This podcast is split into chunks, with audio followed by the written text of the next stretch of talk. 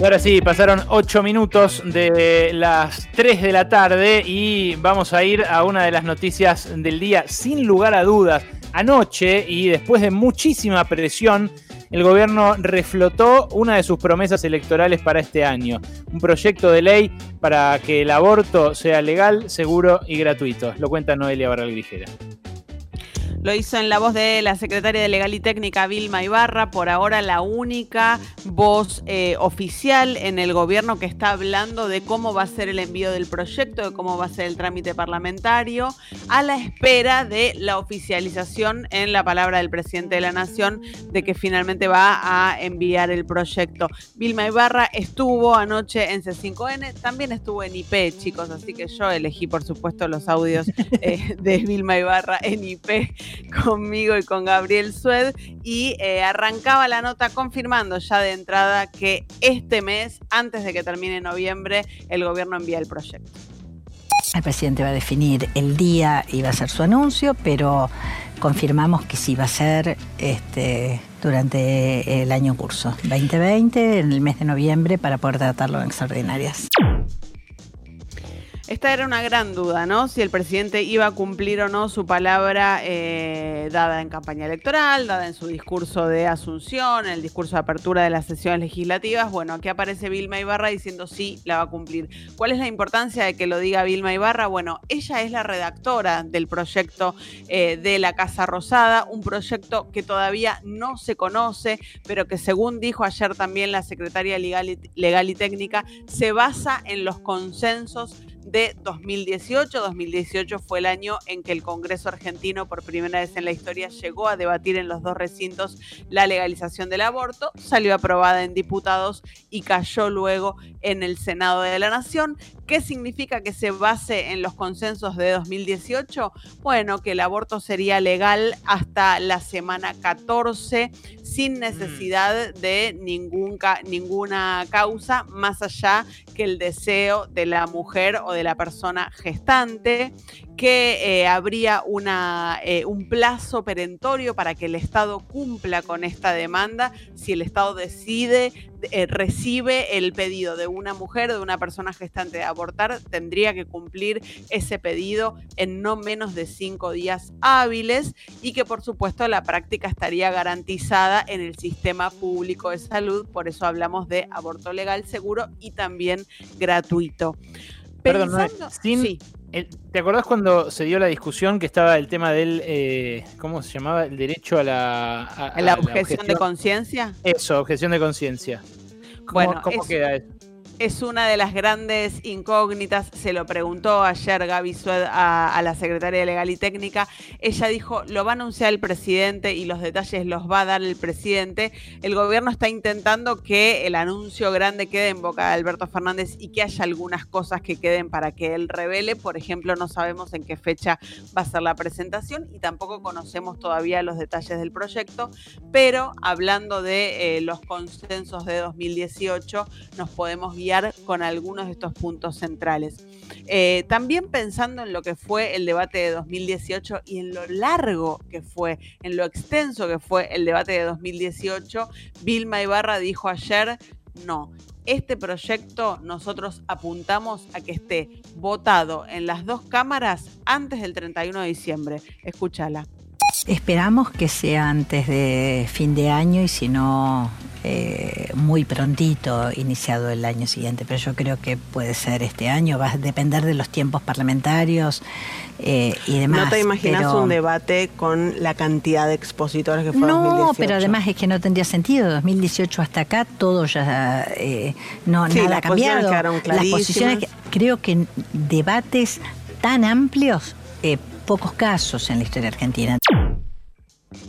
Bueno, claro, ¿no? Lo de eh, la Secretaría de Legal y Técnica debería haber acá un paso eh, eh, presuroso del Congreso de la Nación. Hay que ver qué pasa con Sergio Massa, porque Sergio Massa está diciendo, nosotros vamos a escuchar a todos, nos vamos a tomar nuestro tiempo, así que hay que ver ahí si eh, qué, posición termina primando. Eh, ahora, ¿cuál es la gran incógnita? Y bueno, ¿van a estar los votos o no? ¿Qué, qué, cuál es la, previsión que tiene el gobierno? todas las, las personas involucradas que, pueden llegar a tener que ver con la aprobación de esta ley, con el lobby para que esta ley se apruebe. Hablo tanto de funcionarios y funcionarias como de diputados, diputadas, senadores y senadoras, e incluso de em, eh, eh, personas militantes de, los movimientos feministas o de distintas ONGs que tienen interés en que esta ley se apruebe. Bueno, todos coinciden en que este año la perspectiva es mucho mejor que la de 2018 y que este año los votos están. Por supuesto que después hay que eh, conseguir que eso se plasme en una votación, ¿no? Pero escucha, como lo decía anoche Vilma Ibarra, diciendo eh, que sí, que el gobierno tiene expectativa de que esto efectivamente sea aprobado. Yo creo que este año podemos tener expectativas firmes de que salga sancionado. Expectativas firmes, dice, obviamente que esto para el gobierno nacional sería eh, una victoria, ¿no? Un gobierno que impulsa la ley, que además la prometió en campaña, que finalmente logra cumplir esa promesa de campaña. Habló también esta mañana Dora Barrancos, habló en Futurock Dora Barrancos, además de ser una genia que eh, tiene eh, una militancia histórica en el feminismo argentino, es asesora del presidente Alberto Fernández. De hecho, ella había anticipado que el gobierno estaba listo para mandar el proyecto. La retaron muchísimo puertas adentro porque justamente querían que el anuncio llegue de boca del presidente, que sea algo eh, que le sume, digamos, eh, al presidente de la nación, sobre todo en un momento en el que aparecía bastante golpeado por la gestión de la pandemia, por la gestión de la economía y por las internas en el gobierno, una situación que no es hoy por hoy la misma que era en ese momento, pero le preguntaron a Dora Barrancos, ¿están los votos o no están los votos? En, el mismo sentido que Vilma Ibarra, esto dijo.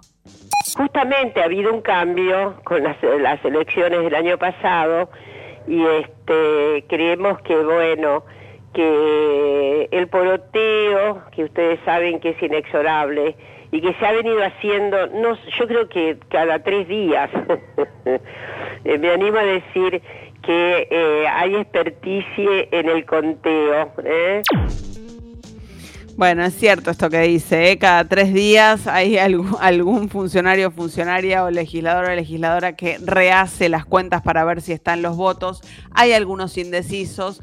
Que el gobierno sea el que empuja el proyecto influye también sobre esos indecisos porque obviamente es un oficialismo que está ahí atrás empujando y tiene eh, métodos y resortes para negociar con aquellos que estén dudando frente a un proyecto de ley de, esta, de estas características.